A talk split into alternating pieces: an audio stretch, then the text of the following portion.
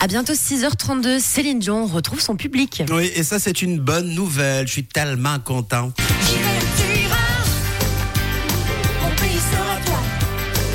Surtout que l'on s'inquiète un peu de son absence prolongée. Elle a quand même repoussé par deux fois sa présence à Paléo pour raison de santé. On ne la voit plus du tout dans les médias. Alors, petite précision hein, qui a toute son importance. Ce n'est pas un retour aux affaires, ce n'est pas un retour sur scène. Pas pour le moment, il s'agit d'un documentaire. Ayam Céline Dion, le film raconte sa convalescence et la maladie qu'elle combat en ce moment, le syndrome de l'homme raide.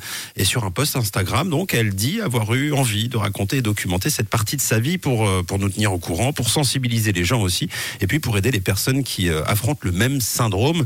Et puis aussi et surtout, elle raconte que ses fans lui manquent terriblement. Ah oui, c'est une première étape. alors. C'est quand même une première étape. Le documentaire Yam Céline Dion sera donc prochainement accessible en sortie mondiale sur la plateforme Prime Video, en attendant de la retrouver sur scène en Suisse, à Paléo. On espère. Ah oui, On espère. Ça, c'est ce qu'on attend. On croise les doigts. Et on lui fait des gros becs aussi.